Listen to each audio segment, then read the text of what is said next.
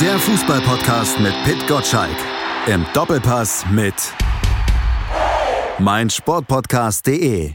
Hallo und herzlich willkommen zu einer neuen Ausgabe von Fever Pitch, dem Podcast mit Pit Gottschalk im Doppelpass mit meinsportpodcast.de. Wir spielen Ihnen heute wieder unseren wöchentlichen Doppelpass, aber schwerpunktmäßig geht es in der heutigen Ausgabe eher um einen vermeintlichen Fehlpass, nämlich um den Pass von HSV-Stürmer Jatta. Dem wird ja vorgeworfen, sich unter falschem Namen und entsprechend auch mit falschen Dokumenten in Deutschland aufzuhalten und für den HSV zu spielen. Und über diesen Fall sprechen wir heute mit dem Hamburger Sportanwalt Jörg von Appen. Das ist einer der wichtigsten Sportanwälte in Hamburg und der ist mit diesen Details Details des Falls sehr vertraut und er sagt über Bakeri Yatta folgendes. Also zum heutigen Zeitpunkt kann man überhaupt nicht sagen, dass er ein Betrüger ist. Da gehen wir heute nochmal genauer drauf ein im Gespräch, nämlich mit Jörg von Appen, dem Hamburger Anwalt. Und hier bei Fever Pitch am Mikrofon sitzt wieder ich, Malte Asmus, aber vor allem der Mann, der hinter Fever Pitch, dem Newsletter und dem Podcast steht und dessen Identität alles andere als zweifelhaft ist. Hallo Pit Gottschalk. ja, äh, und, und Malte, das kann ich so nicht stehen lassen. Ich verrate heute exklusiv ein kleines äh, Geheimnis. Ich heiße gar nicht Pit Gottschalk und ich werde das am Ende der Sendung auch auflösen, ähm, äh, warum ich gar nicht Pit Gottschalk heiße. Also, wenn das kein Teaser ist, dann bleibt auf jeden Fall dran. Und wir sprechen heute nicht nur über den Fall Pitt Gottschalk, den müssen wir jetzt ja offensichtlich auch so nennen, und auch über den Fall Jatta, der aktuell den Fußball zum Brodeln bringt. Es gibt nämlich noch ein anderes Aufregerthema in dieser Woche. Da geht es um die Bundesliga und der droht offenbar die Spaltung mit Bayern und Dortmund an der Spitze der einen Seite und der Cluballianz Team Mittelstand auf der anderen Seite. Und diese Frontenbildung, die wurde auf der DFL Generalversammlung in Berlin jetzt wieder sehr, sehr deutlich in dieser Woche. Und DFL DFL-Boss Christian Seifert, der meinte dort resümierend zu dieser ganzen Geschichte auf Nachfrage von Fever Pitch, auf Nachfrage von Pit Gottschalk, das hier. Dass da ein bisschen Porzellan zerschlagen wurde, das will ich nicht ausschließen. Also über zerschlagendes Porzellan sprechen wir auch. Was Seifert damit meinte, das klären wir dann auch im Fever Pitch heute in der Sendung auf. Viele Männer in Nadelstreifen gibt es heute. Ich kann für meinen Teil sagen, ich bin auf jeden Fall bei der Aufnahme dieses Podcasts deutlich legerer angezogen. Pitt, damit ihr Zuschauer oder Zuhörer ein Bild haben, weil sie uns ja nicht sehen. Bist du auch leger oder hast du einen Nadelstreifenanzug an, passend zur Sendung? Ähm, äh, also erstmal muss ich äh, aufräumen mit diesem äh, Vorurteil, dass die Manager in äh, Nadelstreifen äh, rumlaufen. Das ist lange nicht mehr der Fall. Spätestens seit Lars Rickens berühmten Nike-Werbespot, als er von Nieten in Nadelstreifen gesprochen hat. äh, ich war ja bei einer Generalversammlung, habe oben auf der Pressetribüne gesessen, hatte einen guten Blick. Äh, sie kamen zwar alle dunkel angezogen wie die grauen Männer von Momo, aber sie hatten keine Streifen in ihrem Anzug. Also äh, die Zeiten sind vorbei. Ich selbst trage gerade Jeans und ähm, ein Hemd, weil ich äh, heute Abend noch eine Verpflichtung in Leipzig habe. Ähm, dort trete ich mit Guido Schäfer auf, dem ehemaligen Profi von Mainz und dem RB-Manager Kröche. Wenn man aber Guido Schäfer kennt, ja, dann weiß man, äh, egal wie ich mich anziehe, er wird auffälliger angezogen sein. Ich nenne ihn äh, Thomas Gottschalk 2.0. Ähm, ich würde mich nicht wundern, wenn er einen Pelz tragen würde. Also ich bin leger angezogen und ganz gespannt, was Guido Schäfer so alles dann da leistet. Das sind wir auch. Du wirst uns sicher im Newsletter, im FIFA Pitch Newsletter und vielleicht auch hier im Podcast drüber berichten können. Thomas Gottschalk 2.0, also heute dann noch mit Pit Gottschalk. Mit Thomas Gottschalk kann ich nicht mithalten, weder haartechnisch noch klamottentechnisch. Deshalb machen wir noch mal eine kurze Pause und dann werden wir ein bisschen ernster. Dann geht es nämlich um den Fall Jatta hier bei FIFA Pitch auf meinsportpodcast.de. Die komplette Welt des Sports. Wann und wo du willst. Auf meinsportpodcast.de. Fever Pitch auf mein Sportpodcast.de mit Malte Asmus und Pit Gottschalk. Der Fall Bakiri Yatta, der sorgt aktuell für großen Wirbel und sorgt auch für viele Unsicherheiten. Spielt der HSV-Stürmer aus Gambia wirklich unter falscher Identität? Müssen daher dem HSV die mit ihm im Team gewonnenen Punkte wieder aberkannt werden? Bochum und Nürnberg, die haben ja bereits Protest gegen die Spielwertung ihrer Spiele gegen den HSV eingelegt und der KSC, der könnte in dieser Woche folgen. Also wenn ihr regelmäßiger Leser des kostenlosen Newsletters von Fever Pitch seid, dann solltet ihr alle eigentlich wirklich gut im Thema sein, aber damit auch alle wirklich auf dem gleichen Kenntnisstand sind, würde ich sagen, Pitt, wir fassen die bekannten Fakten noch einmal kurz zusammen. Also Jatta, der kam vor etwa vier Jahren als minderjähriger unbegleiteter Flüchtling nach Deutschland, beziehungsweise genauer nach Bremen und dort erhielt er dann zunächst eine Duldung. Er beantragte dann in Gambia einen Pass, der wurde ihm zugeschickt und dann nahm ihn der HSV 2016 unter Vertrag. Was klar ist, er hat mal einen gültigen Pass und eine gültige Spielgenehmigung der DFL. So weit, so gut oder eben nicht so gut, denn es gibt rund um dieses Thema dann trotzdem noch einige Fragezeichen. Naja, die Fragezeichen sind durch Sportbild äh, nochmal betont und aufgeworfen worden. Nämlich hat er damals, als er um eine Aufenthalt gebeten, um einen Aufenthalt gebeten hat, falsche Angaben gemacht. Ist er womöglich zwei Jahre älter? Heißt er womöglich ganz anders? Und äh, hat er dann doch schon in seiner Heimat äh, Spiele äh, absolviert? Stimmt also dieses äh, Märchen, wie man es gefeiert hat, äh, dass er ein Flüchtling äh, den Sprung in die Bundesliga schafft. Das beschäftigt sehr, sehr viele Leute und offenbar jetzt auch die sportjuristischen äh, Experten. Und du hast ja gleich einen sportjuristischen Experten im Interview für uns, Jörg von Appen, nämlich Hamburger Sportrechtsanwalt, der mit diesem Fall sehr vertraut ist und sehr viel auch Hintergrundwissen dazu hat, vor allen Dingen natürlich auch juristisches Know-how, der kann uns das gleich alles mal ein bisschen aufdröseln. Vorher an dich vielleicht noch die Frage, Pitt, du hast gesagt, die Sportbild hat das Thema aufgebracht, die hat einen großen Artikel dazu gemacht, auch viel recherchiert. Du warst selber lange Jahre Chefredakteur bei Sportbild. Hätte es diese Geschichte unter deiner Leitung auch so gegeben? Hättest du sie publiziert? Ja, ich hätte sie publiziert. Äh, ich hätte allerdings äh, noch mehr Belege verlangt als nur die Aussagen von äh, zwei Trainern. Ähm, das hätte der Geschichte ja nun keinen Abbruch getan, noch weitere Belege zu sammeln.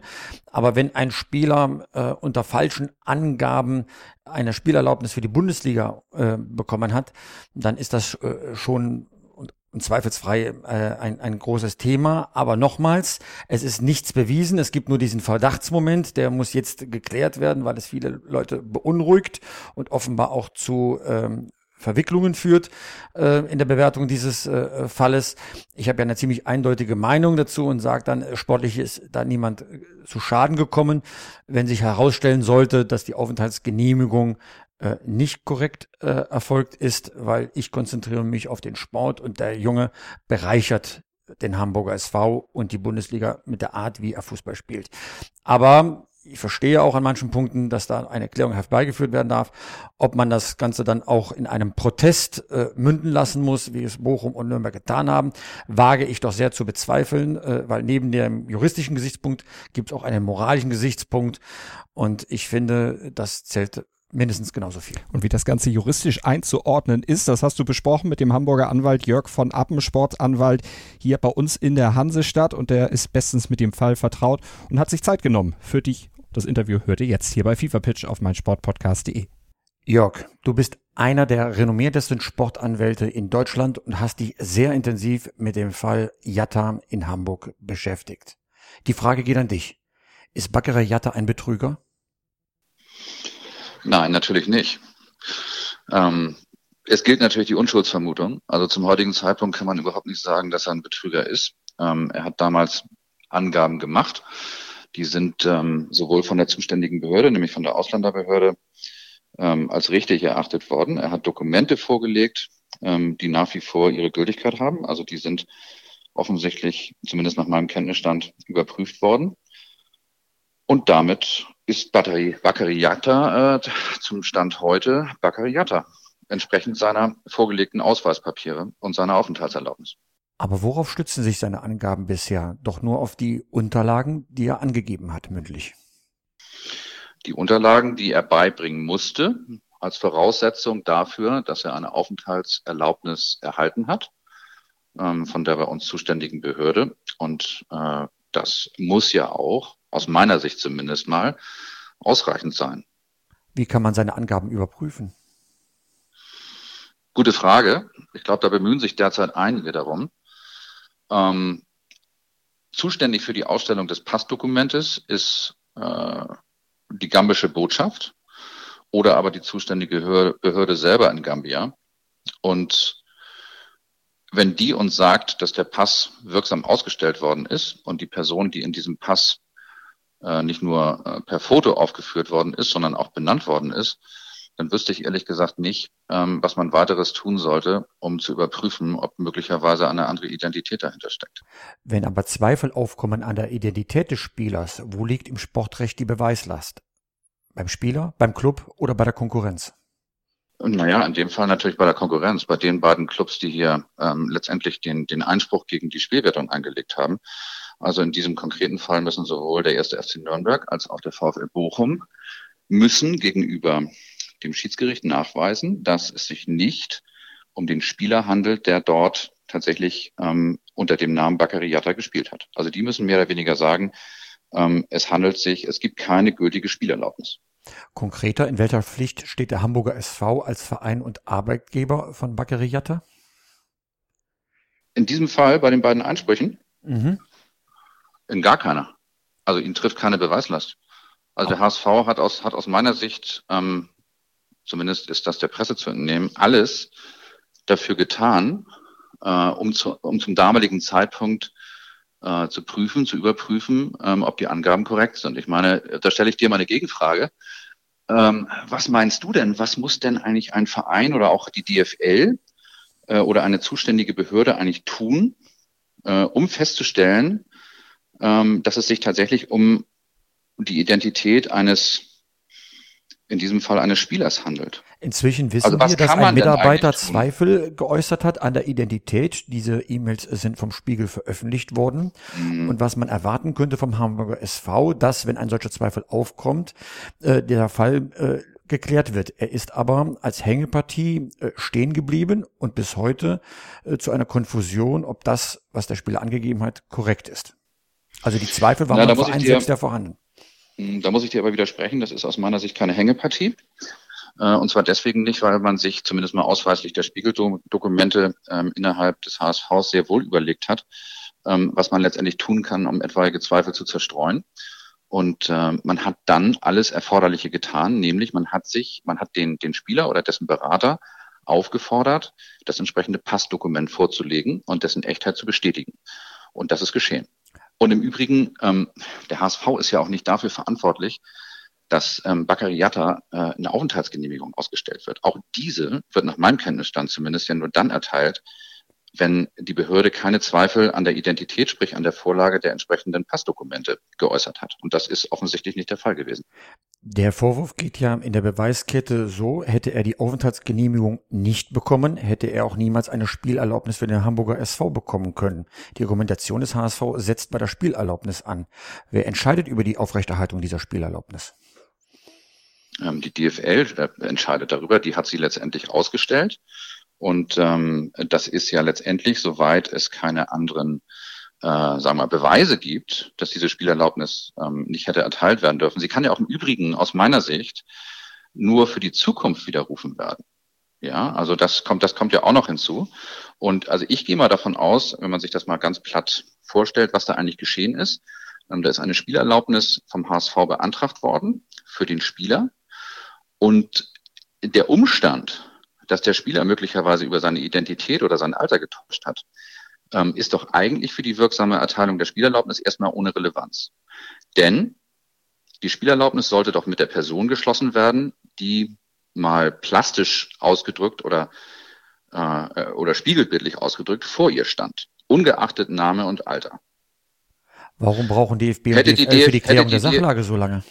Ja, aber das die Frage kann ich nicht beantworten. Ich bin nicht die DFL. Aber ich stelle dir mal eine andere Frage. Hätte die DFL denn die Spielerlaubnis ebenso rein theoretisch für Bakary Dafé erteilt? Die Antwort lautet ja. Wenn er eine Aufenthaltsgenehmigung für Deutschland bekommen hätte als äh, Bakary Dafé.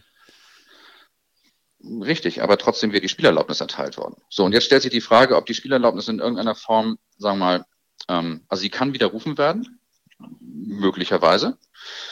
Ähm, aber nach derzeitigem Stand nicht. Die Spielerlaubnis liegt ja nach wie vor vor. Wäre mhm. es trotzdem, wie es ja einige fordern, im Zweifelsfall besser, dass Bakary Yatta bis zur Klärung des Sachverhalts nicht spielen würde für den Hamburger SV? Ähm, na gut, da spielst du natürlich auf die, auf die, äh, auf die Einsprüche ähm, von, von Nürnberg und von, von Bochum an. Und da muss man sich dann auch mal überlegen, warum die eigentlich eingelegt worden sind. Weil sie so, verloren haben.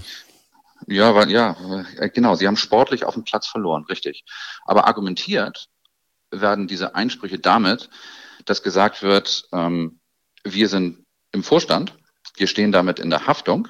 Ähm, also das ist eben der, beim, beim eingetragenen Verein äh, ergibt sich das aus äh, Paragraph 27 Absatz 3 BGB. Das heißt also, äh, man muss sein Unternehmen ordnungsgemäß leiten ähm, und damit gilt der allgemeine Haftungsmaßstab nach dem BGB. So, das heißt, platt ausgedrückt, der Vorstand muss die Sorgfalt eines ordentlichen und gewissenhaften, des, äh, gewissenhaften Geschäftsleiters oder Geschäftsführers anwenden unter natürlich Berücksichtigung des Einzelfalles. So, und da gibt es, ähm, das, das leitet man so ein bisschen aus dem Aktienrecht ab, Da gibt es die sogenannte Business Judgment Rule. Das heißt also, ähm, es liegt eine Pflichtverletzung dann nicht vor, wenn ein Vorstandsmitglied eine Entscheidung, eine unternehmerische Entscheidung trifft, ähm, bei der er angenommen hat, ähm, über angemessene Informationen äh, zu verfügen und letztendlich ähm, annehmen durfte, dass die Tatsachen, die bekannt sind, dafür sprechen, dass diese Spielerlaubnis nicht widerrufen werden kann. Und das ist im Moment der Fall. Das heißt also, auf, es, es liegt im Ermessen des Vorstandes, sich diesen Sachverhalt anzugucken. Und ich finde, dieses Ermessen haben sowohl Nürnberg als auch Bochum nicht richtig ausgeübt. Sie unterstellen ja dem HSV mehr oder weniger ähm, ebenfalls wie dem Spieler, dass er getäuscht hat. Das hat er aber nicht. Nachweislich nicht. Also der Protest des ersten FC Nürnberg und vom VW Bochum, vielleicht der Karlsruhe SC jetzt am Wochenende, geschieht ja auf Verdacht und ist also nicht berechtigt, schon rein, rein juristisch nicht berechtigt, was ja bisher immer so im Raum stand. Nee, also nach derzeitigem Stand ähm, gehen, gehen, gehen beide Einsprüche äh, ins Leere. Dann hake die ich noch nach. steht. Hm? Die Spielerlaubnis steht. Ähm, und nochmal, Bochum und Nürnberg sind in der Beweislast. Die, die haben die Beweislast, dass diese Spielerlaubnis nicht besteht. Dann habe so, ich nochmal nach, kann eine erlöschte Spielerlaubnis im Nachhinein nicht zum Punktverlust führen, richtig? Das ist meine Auffassung, ja. Gibt es Präzedenzfälle? Es gibt keinen Präzedenzfall. Das macht ja die ganze Sache so interessant.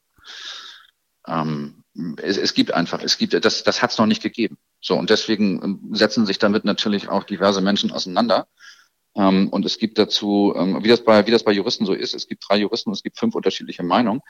Ich finde, man muss etwas unaufgeregter an dieses ganze Thema rangehen ähm, und sich einfach mal konkret überlegen, was denn eigentlich dahinter steht. So, und für mich, für mich ist eine Frage einfach ganz entscheidend. Ähm, wenn denn festgestellt werden sollte, dass es sich nicht um Bakariata handelt, dann muss man sich ja mal überlegen, erstens, ähm, wer hat denn eigentlich die Täuschungshandlung begangen? begangen? Das war der Spieler selber. Und zweitens, ähm, hat der HSV eigentlich alles Erforderliche getan? Und da habe ich ja eingangs schon gesagt, ja, der HSV hat alles Erforderliche getan. Das heißt, ihn kann auch gar kein Verschulden treffen in Form von Fahrlässigkeit. Welche Obliegenheitspflichtverletzung soll er denn begangen haben im Zuge der Überprüfung? Also es wird ja nun, das ist ja, ist ja, ähm, hätte, hätte, hätte man jemand nach Gambia schicken müssen? Natürlich nicht. Er wird vermutlich nicht der einzige Flüchtling sein, der irgendwann mit einem Talent gesegnet ist, ähm, äh, in der Bundesliga Fußball zu spielen. Braucht da die Rechtsprechung etwas ähm, klarere Aussagen? Hm, das ist eine gute Frage. Ich meine, das wird letztendlich, also ich glaube, ich glaube, dass sich, ähm, dass sich das hier irgendwann hoffentlich, äh, finde ich zumindest, äh, in, Luft auflöst, weil nochmals, es gilt erstmal die Unschuldsvermutung für den Spieler, der ja auch bestätigt hat, ähm, dass er tatsächlich derjenige ist, welcher er, welcher er vorgibt zu sein.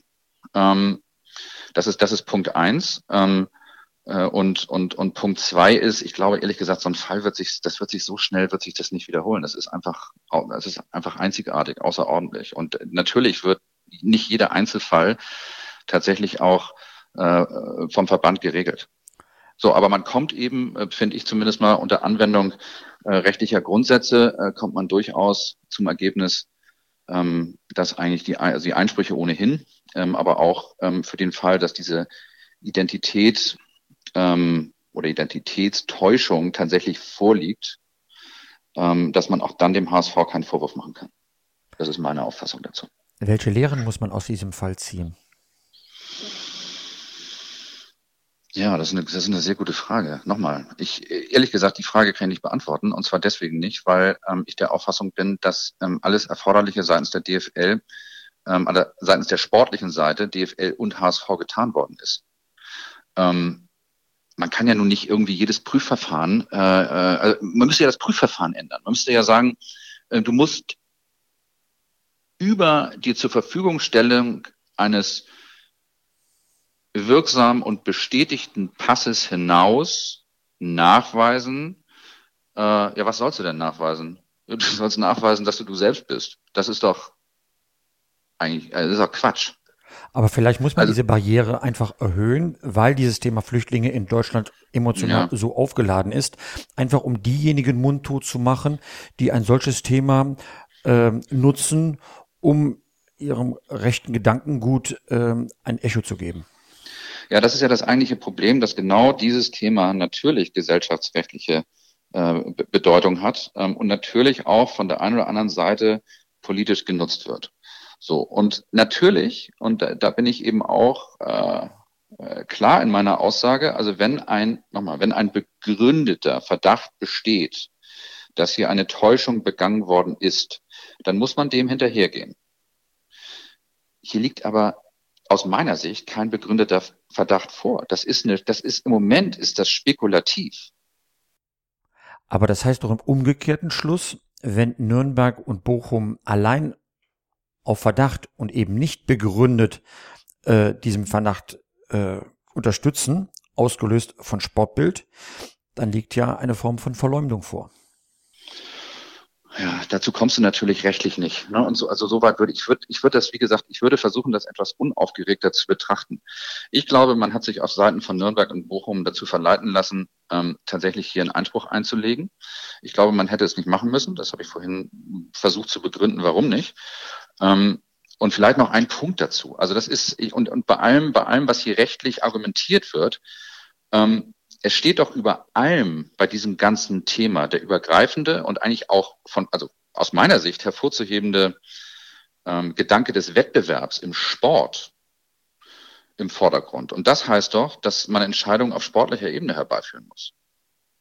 So, und durch die, egal was jetzt mit der Identität des Spielers passiert, es entsteht doch kein unmittelbarer Nachteil für die Vereine durch den Einsatz dieses Spielers. Der läuft hier seit zwei Jahren, läuft er hier rum, jeder weiß, was er kann. Jeder weiß, dass er äh, auf der linken Seite besser ist als auf der rechten, möglicherweise. Fakt ist, der spielt seitdem. Und das ist das, was mich, was mich wirklich stört. Ich finde, das darf man nicht außer Acht lassen. Jörg, vielen Dank für das Gespräch. Ich danke auch. Immer informiert sein, auch von unterwegs. Auf meinsportpodcast.de. 90 Minuten. Zwei Teams. Pure Emotion. Es geht wieder los. Die Fußball-Bundesliga auf meinsportpodcast.de.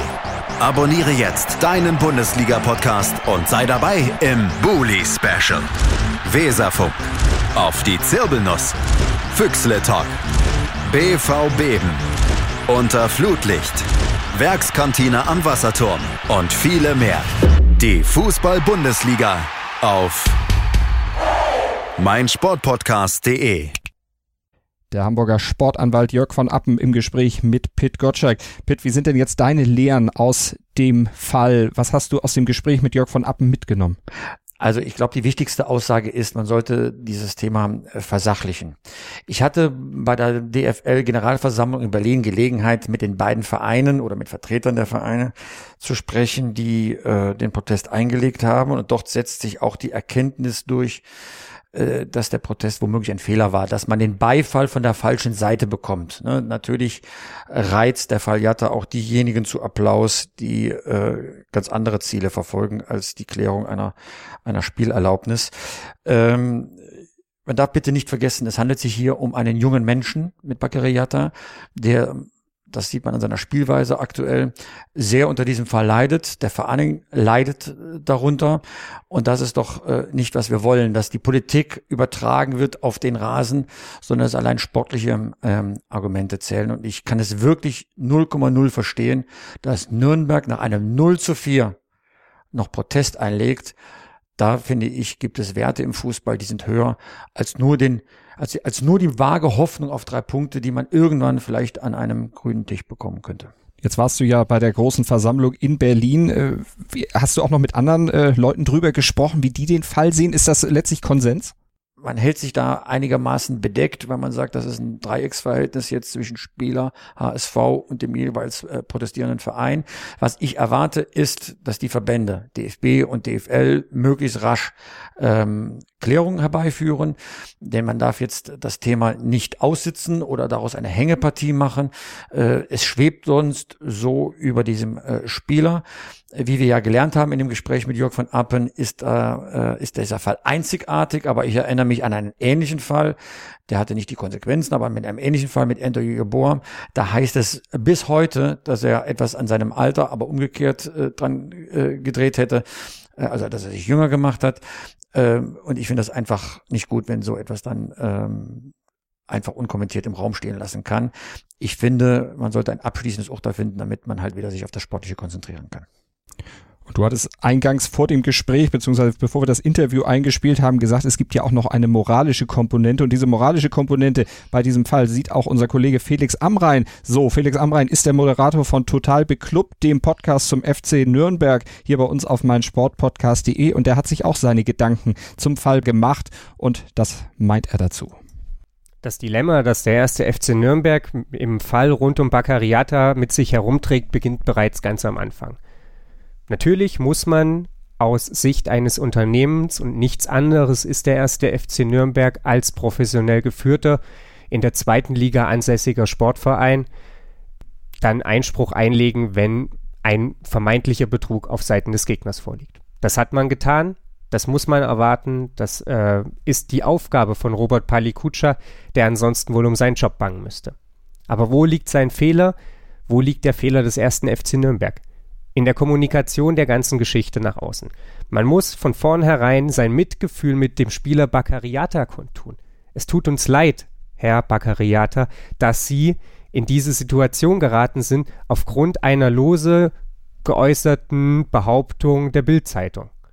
Es tut uns leid, dass unser Einspruch für Sie Konsequenzen haben wird und wir werden uns mit ja, allem, was wir haben, bei Ihnen entschuldigen, sollte sich der Verdacht als unbegründet erweisen. Aber es ist unsere Pflicht als Vorstand des ersten FC Nürnberg, die Interessen unseres Vereins zu wahren.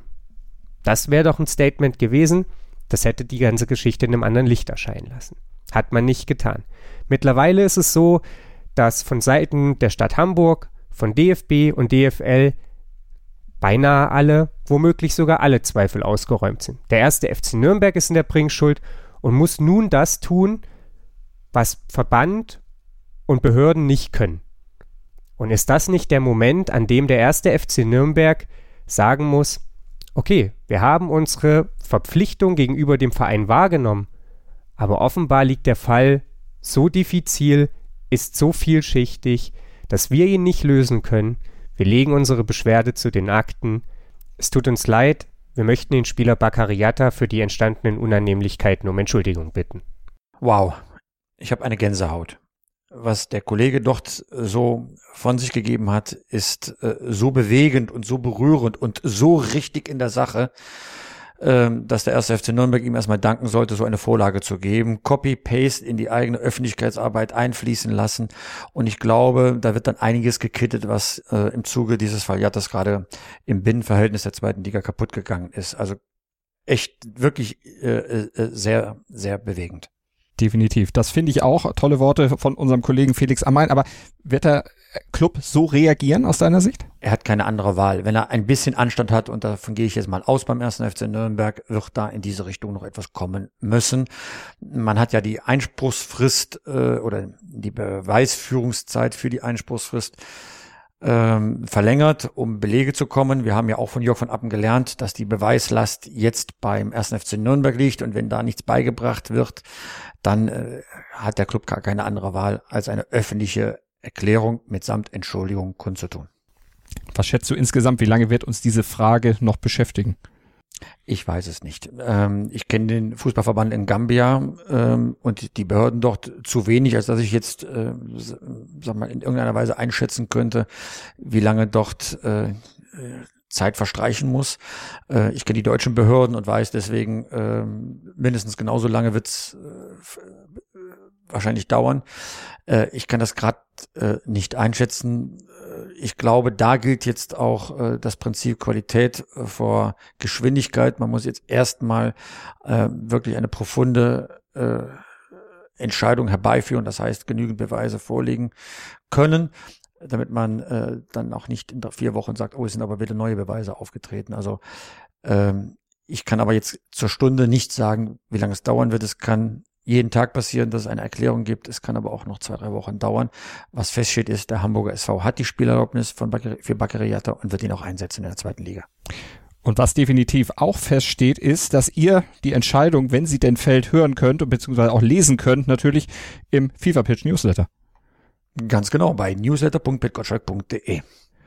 Und den solltet ihr abonnieren, dann werdet ihr jeden Werktag beziehungsweise von Montag bis Samstag um 6.10 Uhr morgens pünktlich mit den neuesten Nachrichten aus der Fußballwelt versorgt und eben auch mit Geschichten rund um die DFL. Denn da gibt's momentan auch das eine oder andere Problem. Da sind sich die Vereine nämlich nicht unbedingt grün. Es haben sich zwei Lager gebildet, so scheint es. Und über diese zwei Lager und das, was sie trennt, sprechen wir gleich hier bei Fever Pitch, dem Podcast auf meinsportpodcast.de mit Pit Gottschalk. Immer informiert sein, auch von unterwegs. Auf meinsportpodcast.de. Willkommen bei meinsportpodcast.de. Wir sind Podcast. Wir bieten euch die größte Auswahl an Sportpodcasts, die der deutschsprachige Raum so zu bieten hat. Über 20 Sportarten, mehr als 45 Podcast-Serien, über 9000 veröffentlichte Podcasts und über 5 Millionen Podcast-Downloads allein im Jahr 2018. Wir sind Podcast. Wir sind meinsportpodcast.de. Fever Pitch auf meinen Sportpodcast.de mit Pit Gottschalk und Malte Asmus. Und jetzt sprechen wir über die DFL-Generalversammlung in dieser Woche in Berlin. Und die hat deutlich gemacht, dass es im Bundesliga-Fußball, im Profifußball, ja, letztlich zwei Lager gibt. Bayern München und Dortmund auf der einen Seite und dann ein großer Haufen an Mannschaften, 16, 17 Vereine, die dem so ein bisschen entgegentreten. Pitt, du warst vor Ort in Berlin, hast das Ganze hautnah miterlebt. Wann hast du zum ersten Mal gemerkt, oh, da ist irgendwas im Argen? Ja, ich war am Vortag schon in Berlin im Hotel Maritim, wo diese Generalversammlung stattfinden sollte. Und ich hatte meine äh, Tasche noch in der Hand, als ich das Hotel betreten habe und bekam dort in der Lobby schon den in, ersten Hinweis darauf, dass bei der bei den Vorgesprächen eine Sensation passiert ist, dass nämlich Hans-Joachim Watzke, der Geschäftsführer von Borussia Dortmund, so wütend, unmutig, wie auch immer war, dass er seine Kandidatur für das Präsidium und den Aufsichtsrat zurückgezogen hat. Hm, ich wusste von ihm, dass er sehr ambitioniert da reingegangen ist, weil er findet, dass die großen Clubs ein gewichtiges Wort beim Geschehen der Bundesliga mitsprechen sollten. Und wenn er das so zurückzieht, dann muss etwas passiert sein. Und dann waren es ehrlich gesagt nur ein paar weitere Fragen bei den Leuten aus der Bundesliga, die dort rumliefen, um herauszufinden, ähm, dass sich eine, eine Allianz ähm, wieder mal eingebracht hat. Äh, sie heißt inzwischen Team Mittelstand, hieß mal vor einiger Zeit dann, glaube ich, Marktwert oder so, aber Mittelstand unter der Führung von Herrn Filbri von Werder Bremen und Herrn Hellmann von Eintracht Frankfurt. Die haben sich zusammengetan, um dort äh, bei äh, bei der Geldverteilung des nächsten TV-Vertrages äh, ein paar Millionchen mehr für sich äh, herauszuholen. Zu diesem Team Mittelstand gehören sag mal, in der, im Umsatz her mittelgroße Vereine, in der Tradition große Vereine, wie äh, Eintracht Frankfurt, VfB Stuttgart, Hamburg SV, 1. FC Köln, Hertha BSC und eben äh, Werder Bremen.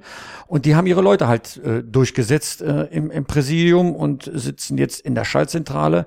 Das ist deswegen bemerkenswert. Zum ersten Mal hat das Präsidium keinen ähm, äh, nicht beide Vertreter von Borussia Dortmund und Bayern München drin, sondern nur Herrn Dresen von Bayern München.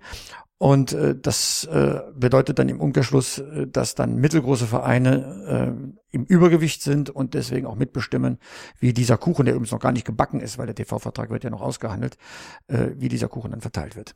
Und Karl-Heinz Rummenigge, der Boss der Bayern, der findet dieses Team Mittelstand überhaupt nicht okay. Vor allen Dingen findet er eben nicht okay, dass sich da auf breiter Front offensichtlich eine Opposition formiert hat gegen seinen Club, gegen Bayern München und Borussia Dortmund. Was uns natürlich allen auf die Nerven gegangen ist, war diese, dieser Fakt, dass sich, glaube ich, 16 oder 17 Clubs getroffen haben. Ich muss offen und ehrlich sagen, das habe ich noch nie erlebt. Äh, seit Gründung der DFL, dass es praktisch eine Separierung der Interessenslage gab und dass dort mehr oder weniger das Fell des Bären äh, vorzeitig äh, verteilt werden sollte. Das war absolut nicht okay. Ist das okay, Pitt, aus deiner Sicht? Ist ja eigentlich das gute Recht der Teams, äh, sich zusammenzuschließen und Interessenverbände zu gründen. Also ich verstehe, ähm, dass es zwei Interessenlagen gibt. Es gibt die beiden ähm, sagen wir, großen Vereine, die das ganze Geld und das internationale Standing einbringen für die Liga. Also Borussia Dortmund und Bayern München machen ja auch bei Auswärtsspielen die Stadien voll und sorgen dafür, dass man weltweit die Bundesliga äh, sehen möchte. Ich verstehe die andere Interessenlage, die sagen, wir sind hier nicht nur zum Spaß hier, sondern wollen auch noch konkurrenzfähig bleiben. Also müssen wir auch zusehen, dass wir aus unserer Sicht möglichst viel Geld zusammenholen. Aber dass es eine Interessengemeinschaft innerhalb der Interessengemeinschaft äh, geben soll, ist schon sehr merkwürdig, weil die DFL ist ja die Interessengemeinschaft der Profiklubs und hat immer dafür gesorgt, dass mit einer Zentralvermarktung eine gewisse Solidarität innerhalb der ersten und zweiten Spielklasse äh, erhalten bleibt. Ne? Was ist denn die Alternative, wie es viele andere Ligen in Europa machen, dass man zu einer Einzelvermarktung übergeht? Dann heißt Bayern München und Borussia Dortmund gehen selbst los und vermarkten ihre Spiele selbst. Da würden sie womöglich sogar noch mehr Geld für sich rausholen und die kleineren und mittleren Vereine eben weniger. Dann würde das Gefälle, das es in der Bundesliga eh schon gibt, noch größer werden. Ähm, insofern ist man hin und her gerissen. Ähm, wenn man aber diese Zentralvermarktung als Instrument der Solidarität sieht, braucht man noch nicht mal eine Opposition äh, in Form einer Interessengemeinschaft innerhalb der Interessengemeinschaft. Das ist nicht ganz koscher, äh, hat aber dieses Team Mittelstand nicht von ihrem Handeln, äh, von seinem Handeln abgebracht. Du hast äh, auf der Pressekonferenz dann auch nochmal nachgefragt, wie die DFL, wie die Führung der DFL, also der Chef Christian Seifert, das Ganze sieht. Interview spielen wir euch gerne ein. Eine Frage an Herrn äh, Seifert. Äh, es war viel die Rede von Einheit im deutschen Fußball. Provoziert das Team Mittelstand einen Riss im deutschen Profifußball?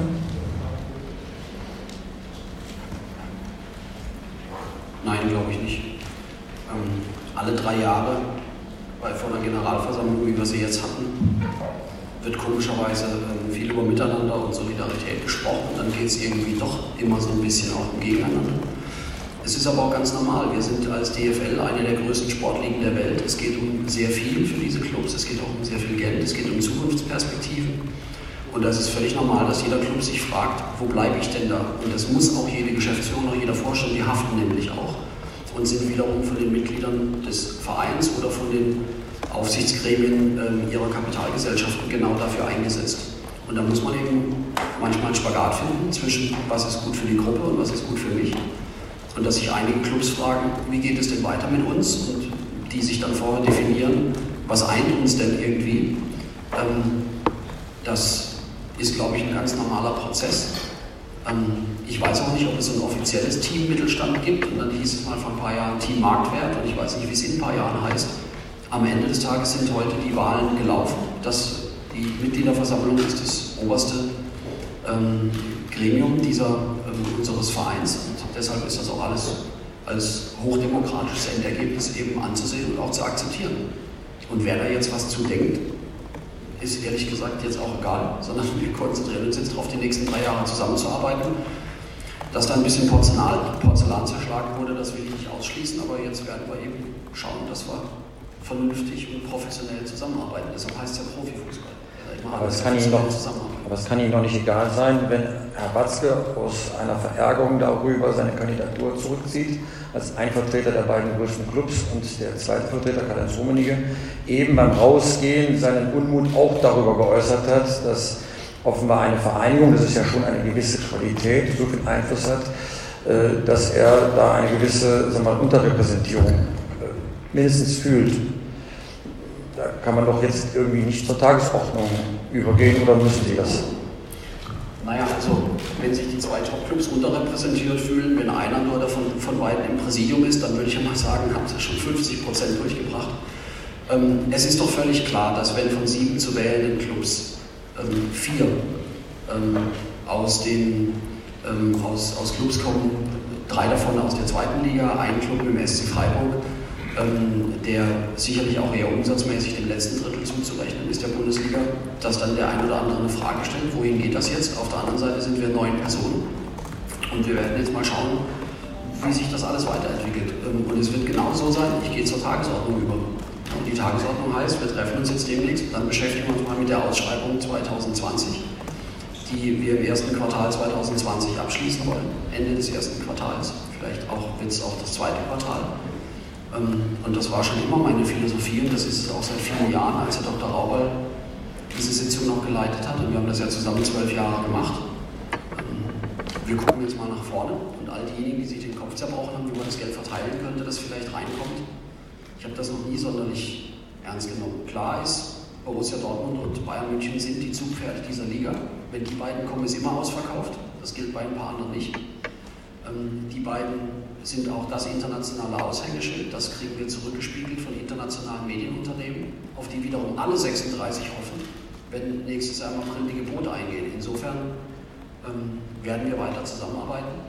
Aber ich spreche auch nicht nur mit den Gremiumsmitgliedern, sondern selbstverständlich auch weiter mit Herrn Rummenigge und Herrn Watzke und auch mit anderen Clubs, die nicht in, im Präsidium ähm, vertreten sind oder im Aufsichtsrat. So haben wir das in den letzten Jahren gehandhabt und so machen wir das auch. Und dann gucken wir mal, wie es 2022 aussieht. Es wurde Porzellan zerschlagen. Warst du denn mit den Antworten von Christian Seifert zufrieden? Ähm, äh, nö. Lieber hätte ich gehabt, dass er mir bestätigt, dass es einen äh, Riss gibt äh, in der Bundesliga. Aber dafür ist der Mann viel zu professionell, als dass er äh, sag mal, in so eine solche Falle von mir reintappen würde. Ähm, er hat natürlich äh, vehement bestritten, dass es diesen Riss gibt. Er hat aber auch zu erkennen gegeben, dass ein gewissen, gewisses Unbehagen da ist ähm, wenn man immer von Solidarität und äh, Miteinander spricht und dann kommt es, wenn es äh, in solchen Situationen wie vor der Generalversammlung, dann doch zu einem Gegeneinander. Und Porzellan zerschlagen ist in der Sprache eines so wichtigen Geschäftsführers schon ein, ein kräftiger Ausdruck. Da muss jetzt in den nächsten drei Jahren wieder etwas gekittet werden. Ähm, das wird auch nötig sein. Aber was soll er machen? Er redet ja eh mit allen Vereinen, also auch mit den Vereinen, die nicht im Präsidium sind, ähm, und äh, wird, und das hat er ja wörtlich so gesagt, zur Tagesordnung ähm, übergehen. Er muss Anfang des nächsten Jahres dafür sorgen, dass der TV-Vertrag äh, das mindestens das gleiche Geld wie beim letzten Mal äh, reinspielt. Womöglich wird es eine moderate Steigerung geben.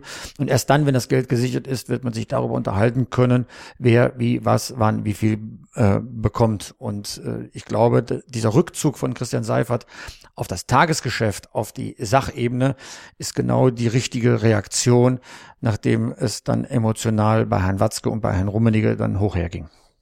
Wird das dann, auch wenn sich Seifert zurückzieht, nicht trotzdem weiter schwelen? Oder glaubst du auch wirklich daran, dass das dann erstmal unterm Tisch gehalten wird, dass es ruhig bleibt, bis dann tatsächlich auch ein Feld da ist, was es zu äh, äh, verteilen gilt? Ich glaube nicht, dass er sich zurückzieht. Das ist dann falsch rübergekommen. Ich glaube, dass er sogar sehr aktiv werden wird und wird gestalten und die Fäden wieder zusammenknüpfen, die vielleicht gerissen sind. Er hatte bisher nur einen Mitstreiter für diese Aufgabe. Das war Reinhard Raubal, der bisherige Präsident der Bundesliga, ein Diplomat vor dem Herrn. Und der hatte eine Prämisse. Die Prämisse war, immer einstimmig sollten alle Entscheidungen fallen. Und diese, dieses diplomatische Geschick fehlt jetzt. Herr Raubal hat sich zurückgezogen, wurde zum Ehrenpräsident genannt.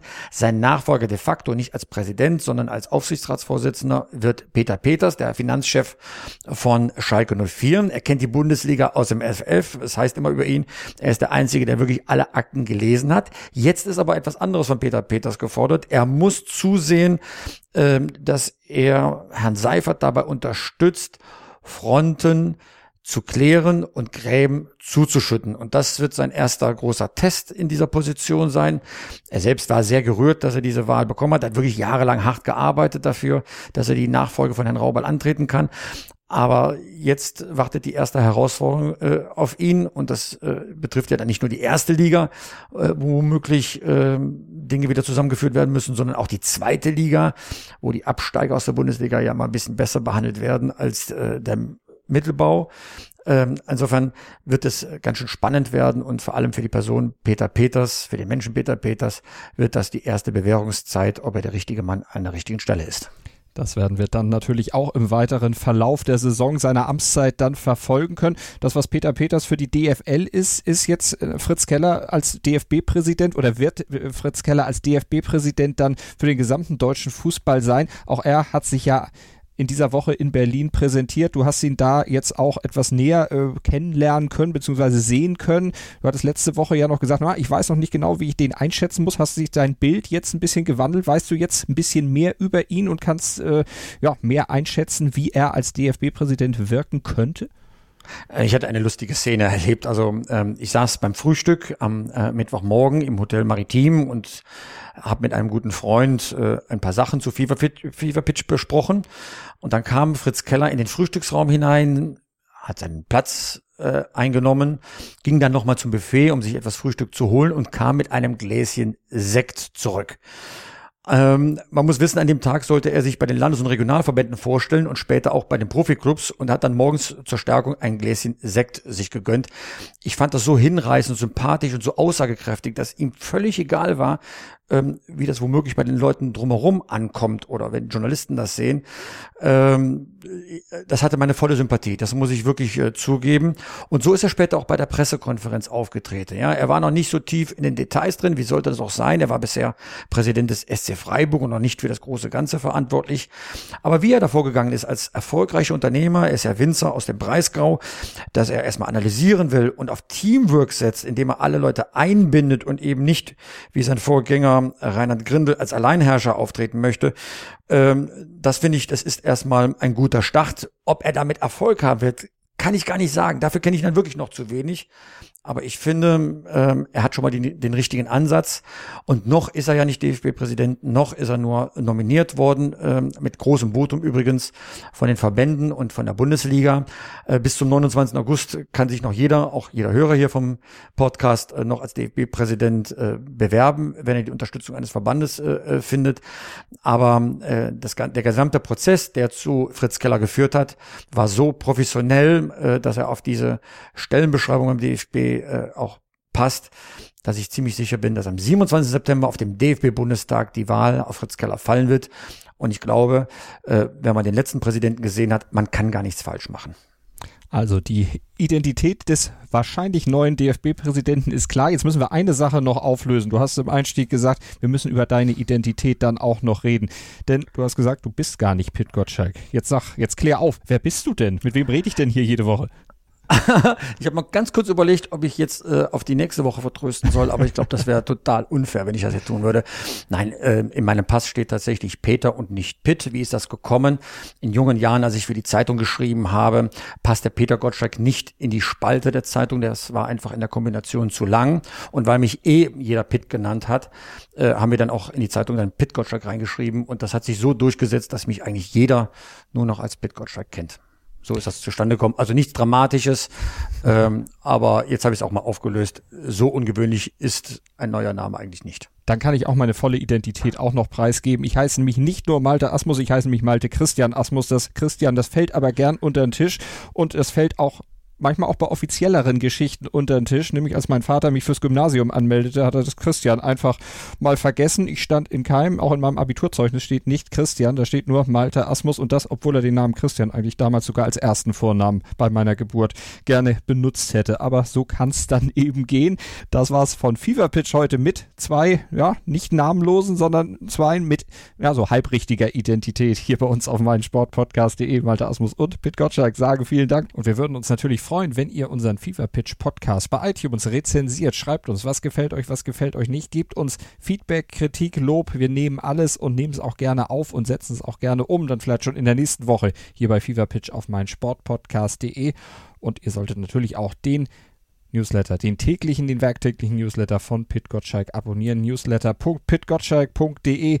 Dann werdet ihr werktäglich um 6.10 Uhr mit den neuesten Nachrichten aus der Fußballwelt versorgt. Fever Pitch, der Fußballpodcast mit Pit Gottschalk. Im Doppelpass mit meinsportpodcast.de.